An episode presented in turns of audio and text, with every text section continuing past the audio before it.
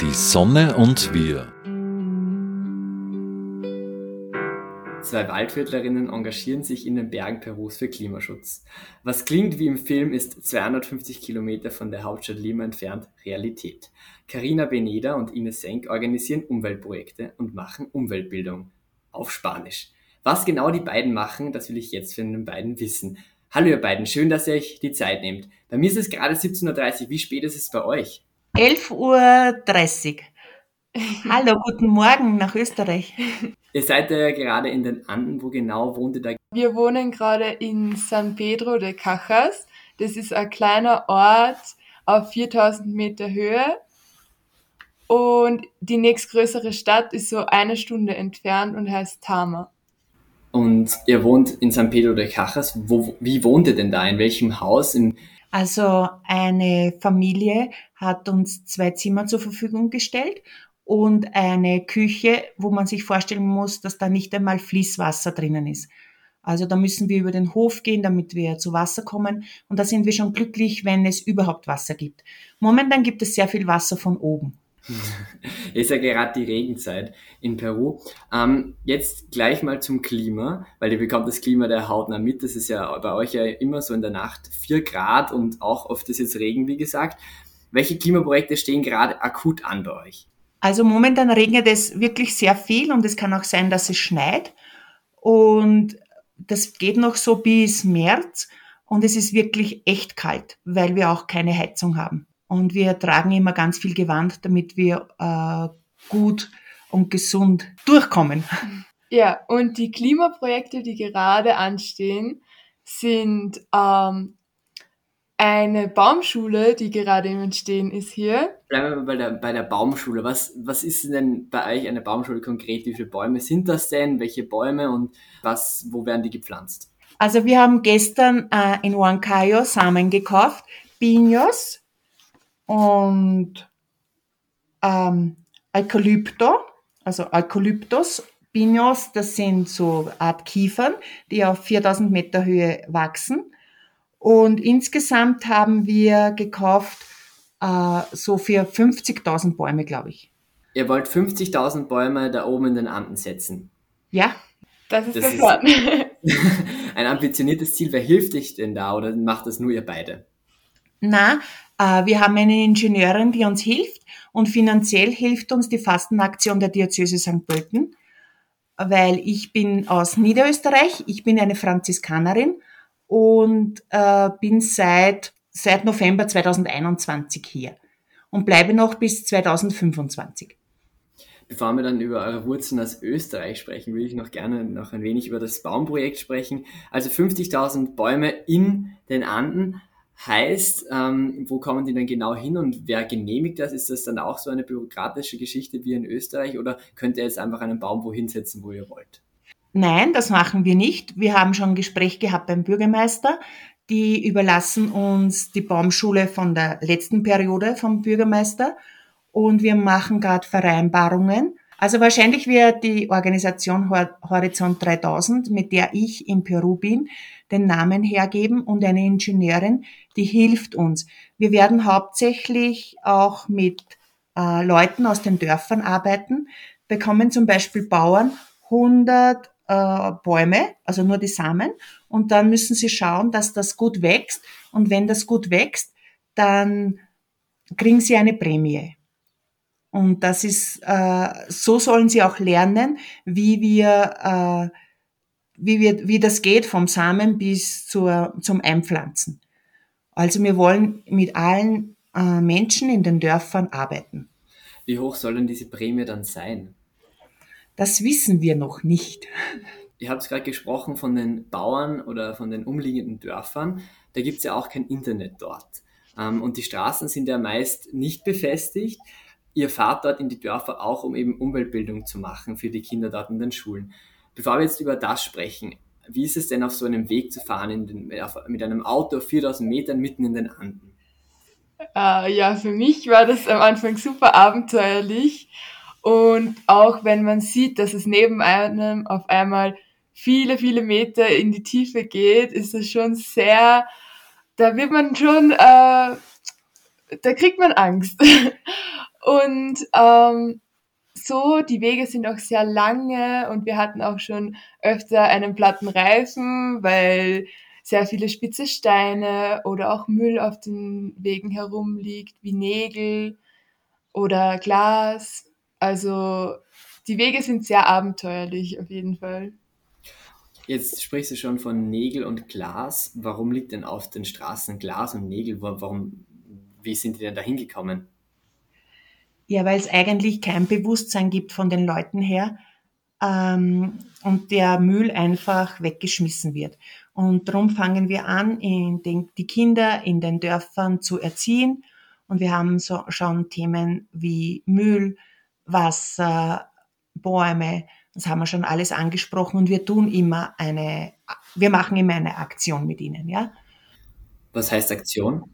Zum Beispiel, äh, dass wir Müll gesammelt haben. Wir haben äh, ihnen gesagt, wie lange etwas braucht zum Verrotten. Und deswegen machen wir auch solche Tafeln, solche große Holztafeln, die sind ungefähr ein Meter mal 50 Zentimeter.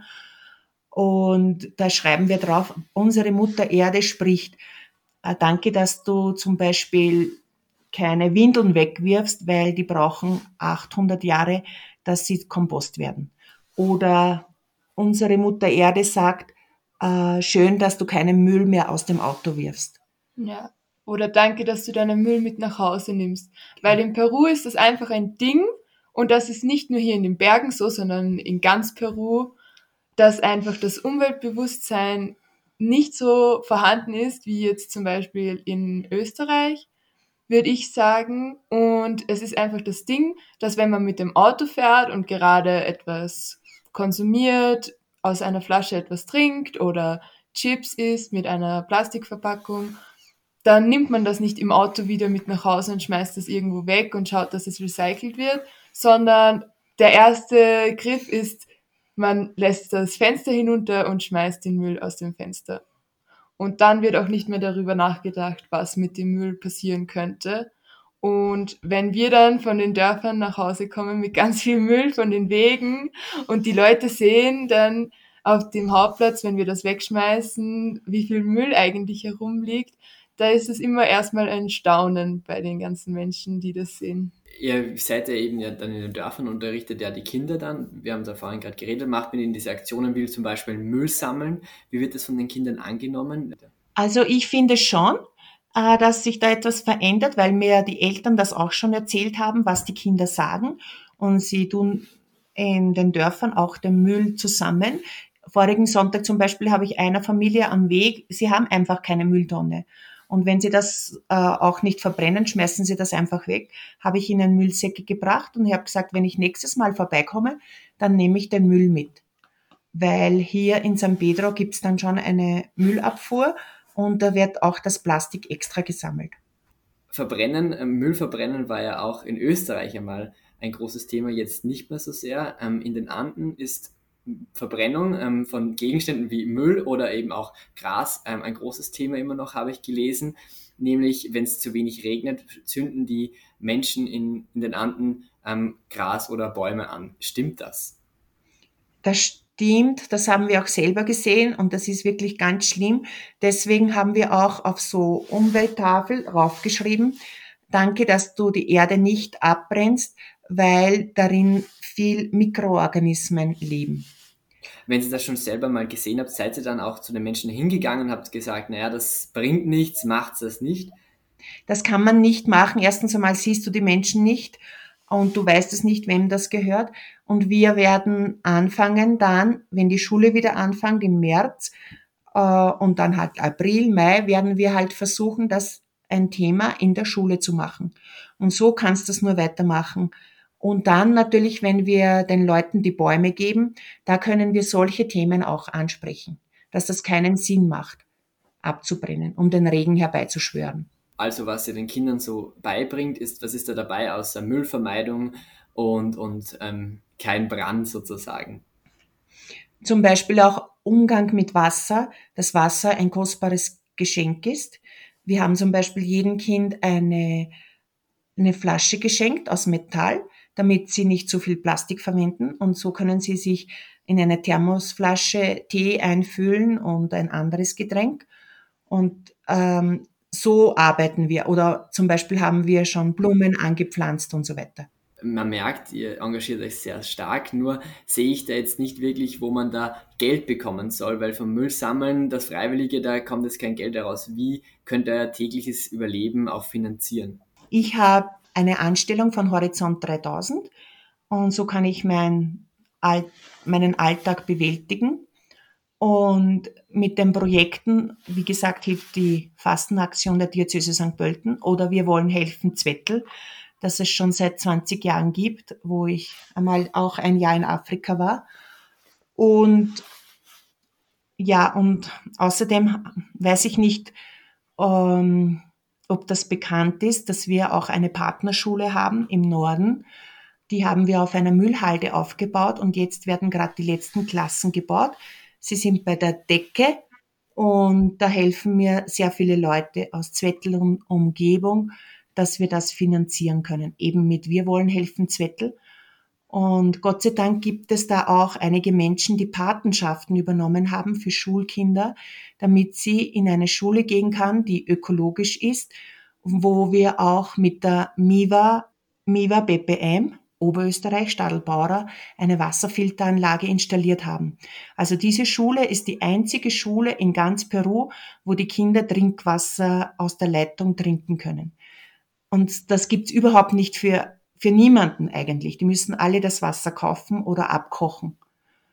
Und das ist ein großes Geschenk, dass wir da mit Miva BPM zusammengearbeitet haben. Die Karina war doch mal deine Lehrerin, Ines, oder? Genau. Also wir beide äh, haben uns kennengelernt durch die Schule, die ich besucht habe und in der die Karina unterrichtet. Welche Schule hat, war das denn? Die BASOP, die private Schule in Zwettl. Genau. Wo also, es eine Volksschule gibt, eine Mittelschule, eine HLW, eine BASOP. Und ein Kolleg. Genau. Und da haben wir uns kennengelernt. Und diese, sagt die Partnerschule, ist eben eine Partnerschule von der Volksschule und von der Mittelschule in Zwettl. Und diese Schule da in Peru, im Norden von, von Peru, die hat jetzt eine Solaranlage am Dach und eine Wasserfilteranlage und ist auf, auf einem Müllberg gebaut. Zur Solaranlage würde ich auch gerne noch was wissen. Wie, wie ist es denn? Gibt es in Peru viele Solaranlagen und ist es die einzige dort? Oder wie, wie hat man die dort überhaupt installieren können? Also Solaranlagen gibt es eigentlich mehrere, aber eine Schule ähm, mit einer Solaranlage, ich glaube, das ist die einzige. Und wir haben in den Dörfern schon hier in den Anden gesehen, dass die Leute so kleine Solarpaneele haben weil sie ja keinen Strom haben. Neben eurem Engagement in den Anden und neben ähm, der, der Schule in Piura, wie es dort heißt im Norden, gibt es auch noch in Lima, in der Hauptstadt, gibt es ein Umweltschutzhaus. Ähm, dieses Umweltschutzhaus ist dreistöckig und was ist denn da geplant? Was soll denn da kommen im Umweltschutzhaus? Also das haben wir renoviert. Das ist ein Laudato Si Zentrum. Laudato Si, das ist die Enzyklika vom Papst Franziskus wo es um Umwelt geht und um Achtung der Schöpfung. Und wir haben das wirklich versucht mit äh, Zeichen der Indios zu schmücken oder zum Beispiel ein Dach mit äh, Stroh aus den Anden zu decken und wirklich liebevoll herzurichten und mit viel Blumen und mit ja und mit vielen Wurzeln. Und dort sollen die Menschen so Umweltseminare machen können und ich werde wahrscheinlich dort auch ähm, Seminare geben, damit wir die Leute ein bisschen aufwecken und eine Zukunft für die Kinder gestalten können, wo wir gut mit der Schöpfung, mit der Mutter Erde umgehen können. Weil in Lima leben so viele Menschen wie bei uns in ganz Österreich. Und da gibt's auch ein Armenviertel und das Laudato Si Zentrum ist in der Nähe vom äh, Armenviertel das zur Pfarrei in Chorrillos gehört. Und da ist es wirklich wichtig, die Leute äh, zu ermutigen, dass es etwas gibt, dass wir ähm, was tun können und nicht einfach uns zuschütten vom Müll oder von anderen Dingen, die uns nicht gut tun. In diesem Haus in, im Süden von Lima stehen ja momentan auch einige Räder. Warum stehen denn da Räder und von wem sind die? Ja, mm, da stehen einige Räder, die wir von der MIVA Oberösterreich bekommen haben. Da sollen die Mitarbeiter auch äh, diese Räder benutzen können. Die hat nämlich auch die Partnerschule in äh, La Union, Pyra, auch bekommen. Da haben sie 198 Räder bekommen, wo die Kinder dann nicht mehr mit dem Taxi zur Schule kommen müssen, äh, können, müssen, dürfen.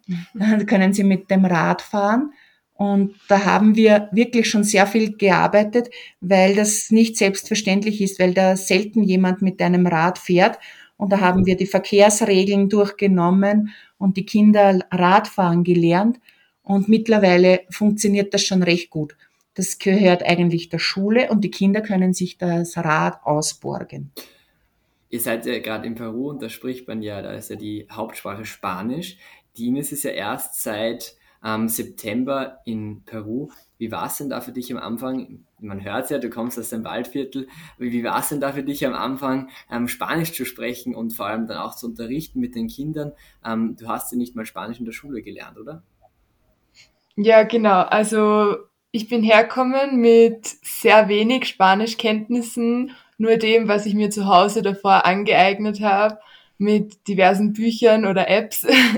Und äh, aber als ich dann angekommen bin, war die Motivation, Spanisch zu lernen, einfach sehr, sehr groß, weil ich gemerkt habe, dass man vor allem hier in den Bergen ohne Spanisch nicht weiterkommen kann und der Kontakt mit den Menschen einfach das Wichtigste hier ist.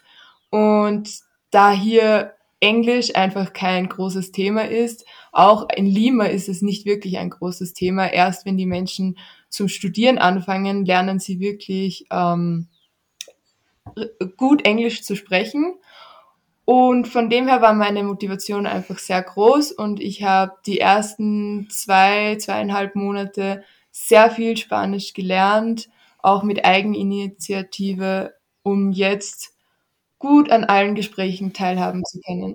In Peru ist ja in den Medien gerade sehr stark vertreten und wenn man von Peru hört, dann ist immer eines, nämlich die Demonstrationen. Es gibt sehr viele Aufruhren in Peru, momentan sehr viele in Lima. Ähm, wie viel bekommt ihr denn davon mit und habt ihr da auch Angst oder was hört ihr von euren, euren Familien äh, in, aus Österreich? Also ich glaube, dass die in Österreich mehr mitkriegen als wir. Die machen sich, glaube ich, mehr Sorgen. Wir sind, glaube ich, schon geschützt und wir gehen ja auch nicht hin zu den Demonstrationen und müssen uns natürlich äh, erkundigen, wenn wir zum Beispiel nächste Woche nach Lima fahren wollen, wie das ist, weil da gibt es mo äh, momentan zwei Sperren in La Arroya und in Diclo. Und da müssen wir schauen, wie wir da durchkommen. Aber für uns selber ist es nicht gefährlich.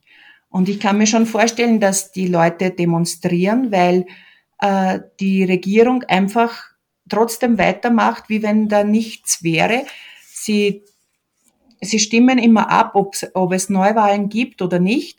Und trotzdem sind sie immer gegen die Neuwahlen, obwohl das ganze Land in Aufruhr ist.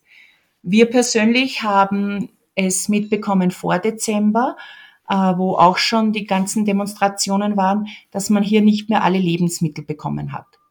Aber dann war wieder die Pause und wie es jetzt wird, das müssen wir erst sehen. Also man kann eigentlich ganz schwer planen und man muss das so nehmen, wie es gerade kommt. Und wir schauen einfach und machen unsere Arbeit weiter. Und irgendwie, irgendwie geht's. Genau, da würde ich dann nochmal einhaken. Was ist denn jetzt geplant so die nächsten Monate? Ähm, was wollt ihr noch schaffen? Ähm, und was, was steht an? Also, wie gesagt, die Baumschule, das ist jetzt ganz wichtig und wir werden auch in die Partnerschule reisen, um die Patenkinder zu treffen und mit ihnen auch ein Umweltthema zu machen.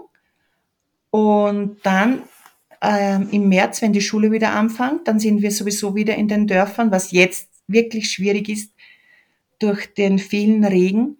Und dann haben wir sowieso wieder an einem Tag, weiß ich nicht, zwei Schulen oder ganz weit weg, ganz viele Klassen. Und da haben wir genug zu tun. Und dann kommt wieder die Sakramentenvorbereitung. Also langweilig wird uns nicht. Wie viele Dörfer besuchst du denn? Wie viele Schulen? Das interessiert mich jetzt noch. Also insgesamt gibt es äh, 13 Dörfer, die zu San Pedro gehören, wovon wir drei Dörfer noch nicht kennen, weil dort fast niemand lebt, aber wir werden sie auch noch besuchen. Es war ganz schön, dass wir vorige Woche in zwei Dörfern waren und da hat eine Person gesagt, die, die Schwester Karina und die Ines sind die einzigen, die uns zu Weihnachten besucht haben. Und die kommen immer wieder, auf die können wir uns verlassen. Und das ist, glaube ich, das schönste Kompliment, das man bekommen kann. Das klingt sehr, sehr schön. Ähm, wenn man jetzt vielleicht, weil man auch Wurzeln aus dem Waldviertel hat, ähm, euch unterstützen möchte, wie kann man denn euch unterstützen? Also da gibt es auch eine Homepage, die heißt Wir wollen helfen Zwettel. Da findet man alle Informationen und ja, und wir sind sehr dankbar, wenn uns jemand unterstützt, vor allem auch mit einer Patenschaft, weil ich jetzt noch ein paar suche, weil im März dann die Schule anfängt und das wäre schön, wenn noch ein paar Kinder in diese ökologische Schule, wo sie Trinkwasser haben, gehen könnten. Da würden wir uns sehr, sehr freuen. Vor allem ist halt auch wichtig, dass diese Schule nicht nur von Menschen besucht wird, von Kindern besucht wird, die sich das auch in der Familie leisten können, weil äh, auch Diversität in der Schule ein großes Thema ist. Und wenn dann nur Menschen hinkommen können, die sich da, die sowieso viel Geld haben und dann von dieser tollen Schule profitieren können, dann kann sich auch langfristig für die Familien nichts ändern. Mhm. Das ist, ähm, jetzt habe ich noch eine letzte Frage an dich, Ines. Was war denn seit September, seitdem du da in Peru bist, so dein Highlight, das du da erlebt hast? Ich würde sagen, für mich ist es jedes Mal ein Highlight, wenn äh, die Straßenverhältnisse recht spannend sind und man auf den Straßen fährt und zum Schluss weiß, man hat es geschafft. Das ist immer ein Highlight. Aber vor allem, wenn die Menschen in den Dörfern einen schon kennen und schon von weitem herlaufen, weil sie das Auto schon kennen, weil in den Dörfern fahren nur selten Autos und das ist dann das Schönste, wenn die, die Leute sich so freuen, dass man kommt. Mhm. Ja, vielen Dank, ähm, liebe Karina, liebe Ines, dass ihr euch da die Zeit genommen habt. Liebe Grüße nach Peru nochmal.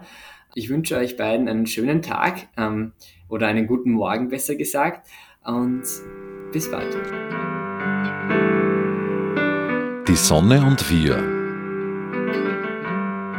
die wöchentliche Sendung zum Klimaschutz wurde in Kooperation mit der Sonnenwelt entwickelt. Die Sonnenwelt in Großschönau im Waldviertel bietet auf Basis von Erd- und Menschheitsgeschichte unzählige Einblicke in die derzeitige Energieversorgung mit Öl, Gas, Kohle und Atom. Spielerisch werden die Möglichkeiten durch die Kraft der Sonne greifbar gemacht.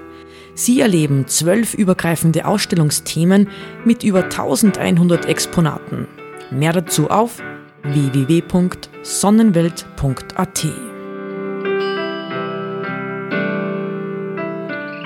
Die Sonne und wir wird im Freien Radio Freistadt produziert und auch bei folgenden freien Radios regelmäßig ausgestrahlt. Radio Froh Linz, B138 Kirchdorf. Freies Radio Salzkammergut, Radio Y Hollerbrunn, Campus und City Radio St. Pölten, Radiofabrik Salzburg und Radio OP Oberpullendorf.